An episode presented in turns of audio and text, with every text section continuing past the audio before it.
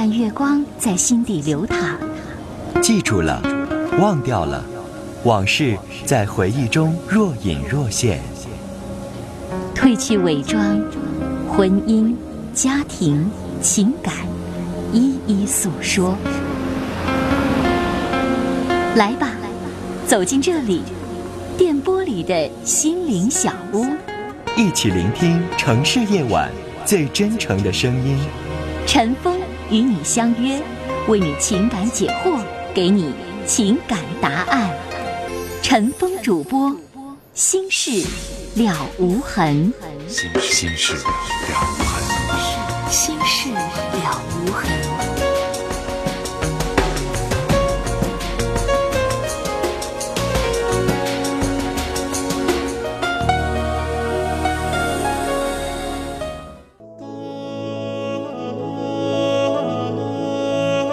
夜晚时分，这里有一个个精彩的正在经历的生活瞬间，这里让您终于可以听到那些已经渐行渐远却无法割舍的婚姻、家庭、情感的牵挂。来这里讲述你的烦心事，聆听城市夜晚最真诚的声音。陈峰和你一起聆听心事。倾听感动，陈峰主播，心事了无痕。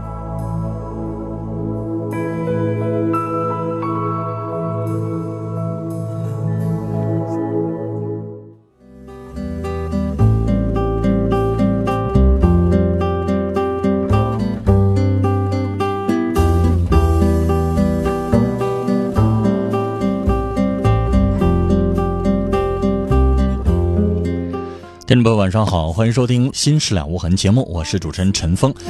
今晚的导播呢是王毅，欢迎您收听和参与。我们来看听友的短信内容。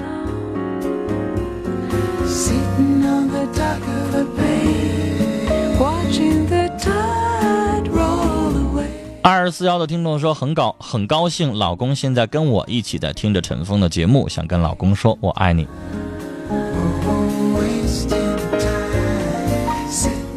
九幺幺七的听众说，明天要去伊利去面试，很重视，也很紧张，给我一些意见好吗？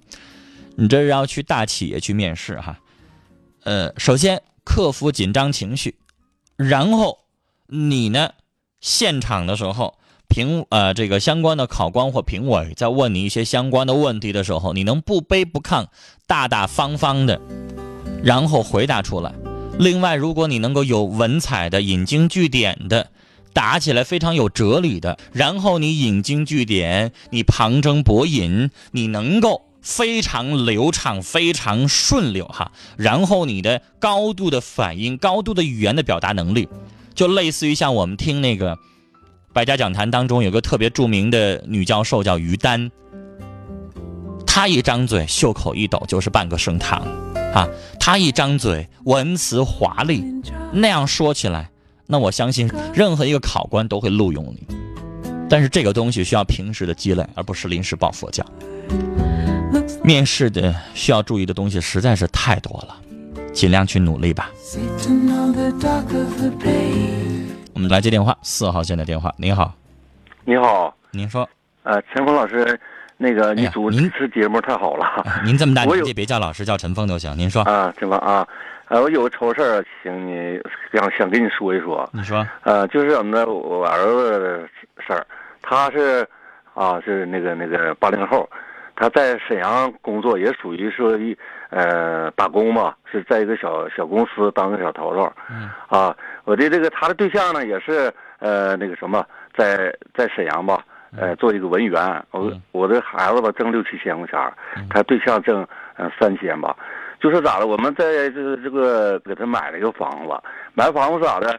他这个对象吧，就说条件比我们好点这父母就比较溺爱他，就是什么事都宠他。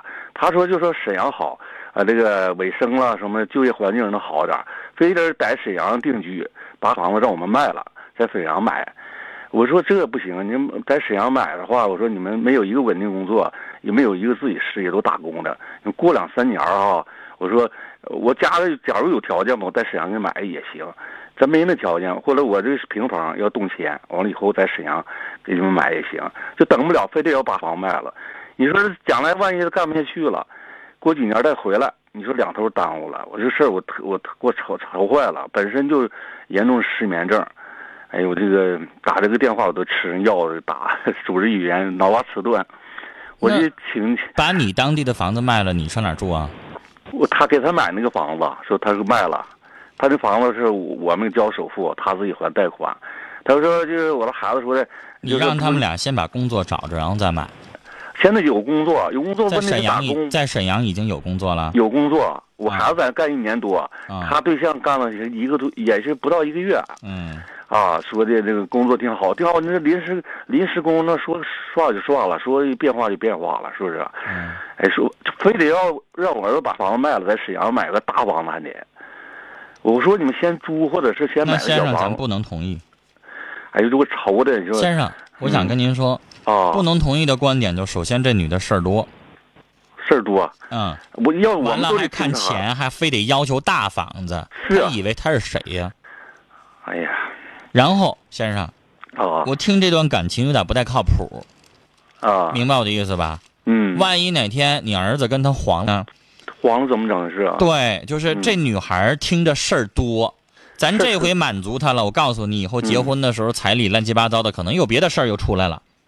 事儿多的人，他就永远是事儿，他不是说一个事儿拉倒，他不是说一个事儿拉倒了，对吧？嗯。他可能是没完没了的。你知道，就像我节目当中经常接这样的，有人管你要八万彩礼，觉得你家痛痛快快拿出来，一点问题没有，他就还想要别的，又三金呢，又改口费又又这个又乱七八糟，什么都要了。他吧也知道我们家没条件不咋好，就说的他家负责装修啥的，完了就是。我要跟您说的是什么哈？嗯嗯，先让他俩处着，告诉他没钱，告诉他现在房子卖不合适。我我儿子跟我现在政策在，你愿意让他急就急去，管他那事儿呢？谁是老子？啊，我这个告诉他我是你老子，睡饱觉，你没权利指挥我，我就不给你买了，能怎么的？先生，你有的时候你得摆。摆出来一副做父亲的姿态，我这儿子急眼了，儿子吓唬你，然后做老人的就就服了吗？不行，我这一急眼了，这黄了，这这黄了他就活该，黄了应该。先生，我就觉得这而这样的女朋友黄了该应该。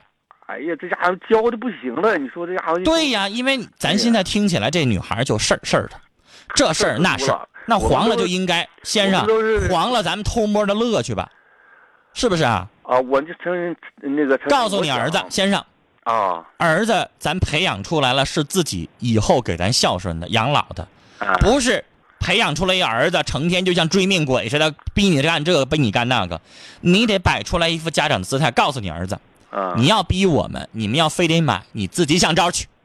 我当你父亲，我当你老子，没那个义务，非得给你买房子，法律里没写那条。他说就是把这个房子，他的房子卖了吧，卖了就他说以后你就不用你管了，我们好坏你不用你管了。我花钱买的，凭啥你说卖就卖？我们就是拿了首付，剩都他他还贷款。首付不是钱呢？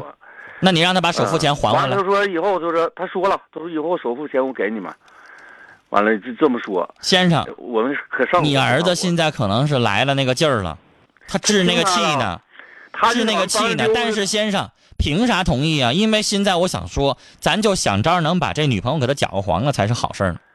因为这个女孩真是像我刚才说过了，事儿事儿的，咱不同意。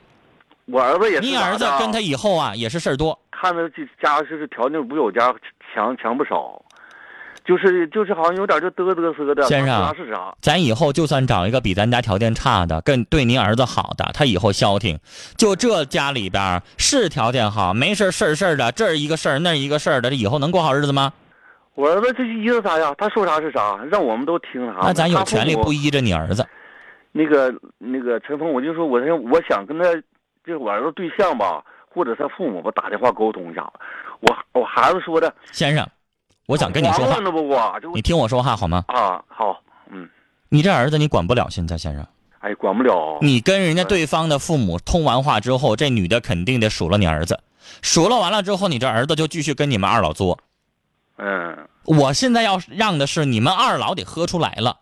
嗯，那儿子要这么培养下去，以后就娶了媳妇忘了娘了。嗯。这个话，昨天我们节目当中那个那个女士，那位阿姨比你年纪大，六十多了，哭成那样，您没听见吗？我听见那就是前车之鉴呐。嗯给儿子前脚买完房子，后脚就不理你了。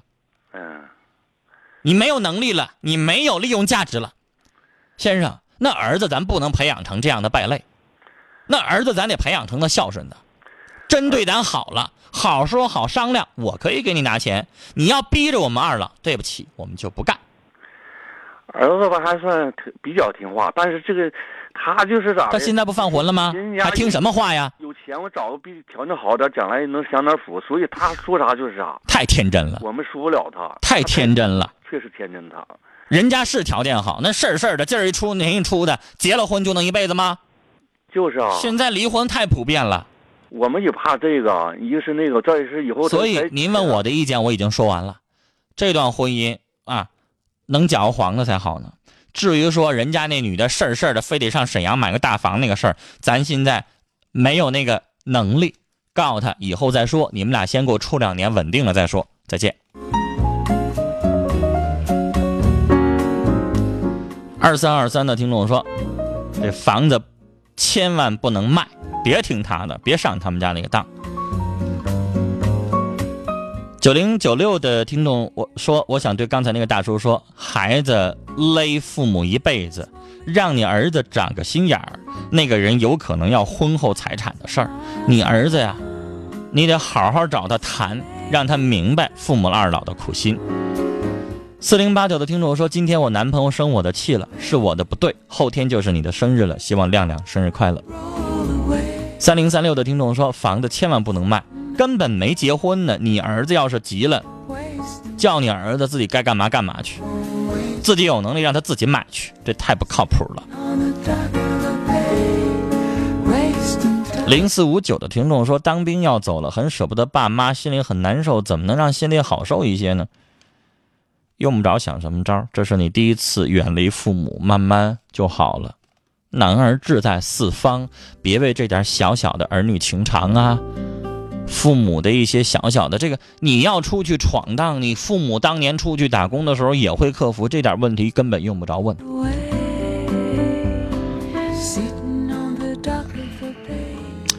二六五幺这听众这短信，我一看呢，我就先咽一口气，保持平静啊！我一张嘴一念，大家就明白我为什么要先保持平静了。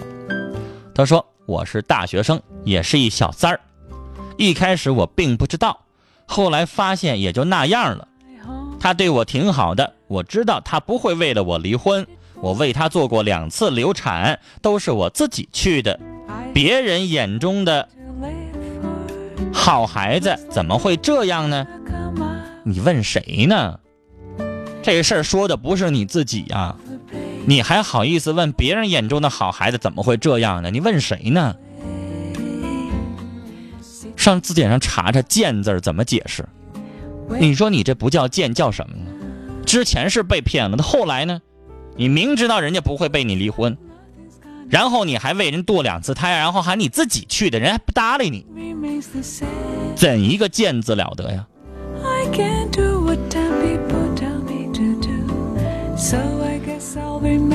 四个五的听众说，我现在在高速路上堵车，听你那节目打发时间很开心。也说一下那孩子，你得自律自重啊。六五零三的听众的短信，他说我在网上认识一个比我大十三岁的男人，我们聊了很长时间。他说感觉我很好，说我很实在，很喜欢我，让我做他的情人，他养我，不会影响我将来结婚。我没有答应，我说那样我的结局会很惨，我要自己去努力争取我的幸福。他说他尊重我的选择，他是某机关单位的一领导，但是我总想起他，我该怎么办呢？说情人是不是挺好听的女孩？如果你要接下来想起他，我只能说那是你自己在犯贱。一个某单位的小领导，趁俩钱儿有点权利，在外边包个女人，你是人家二奶，是人家情妇，是人家手头上玩弄的肉体的女人。你要让我再说难听的话，我还能说下去。什么二奶呀、情妇啊、情人呐、性伙伴呐、乱七八糟的，还有更难听的。你好意思？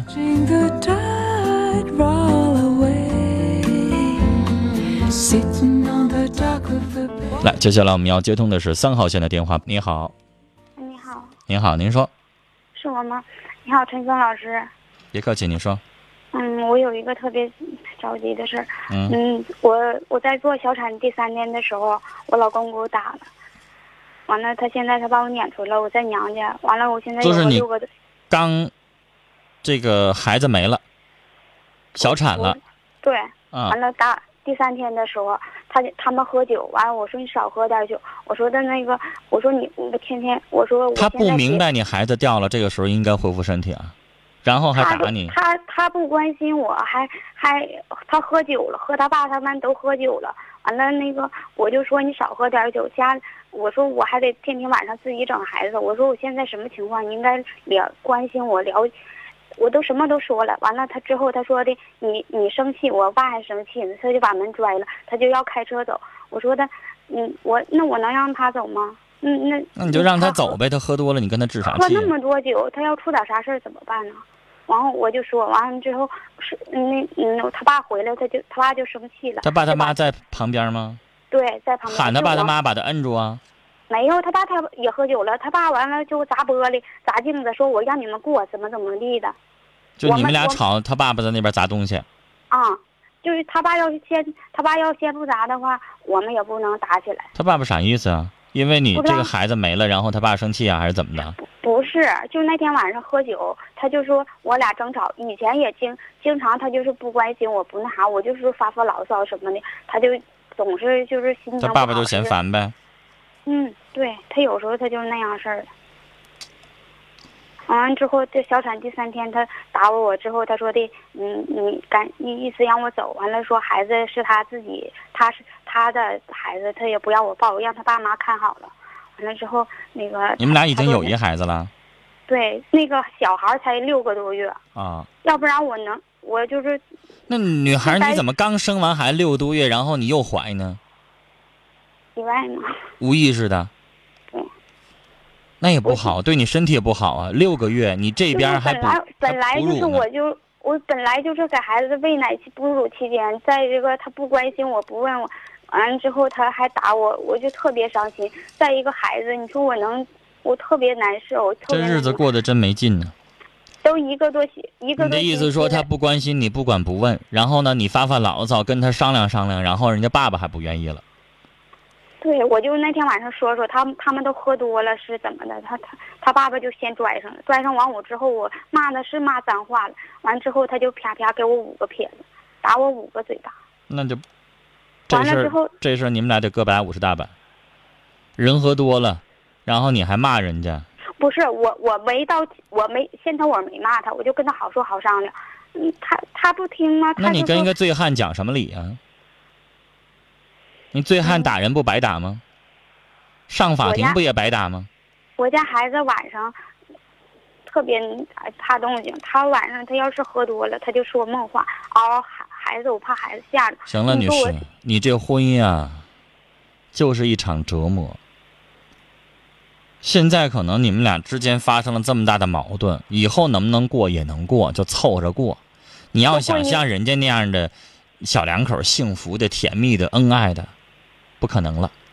过一个星期他都没给我打电话。你们俩也就是不吵架，能相安无事，能对付着过下去，可能也就不错了。女孩，你现在想的，你现在想的问题我懂，但是我没法说那话，我不能劝你离，但是要劝你，接下来这个生活也能过。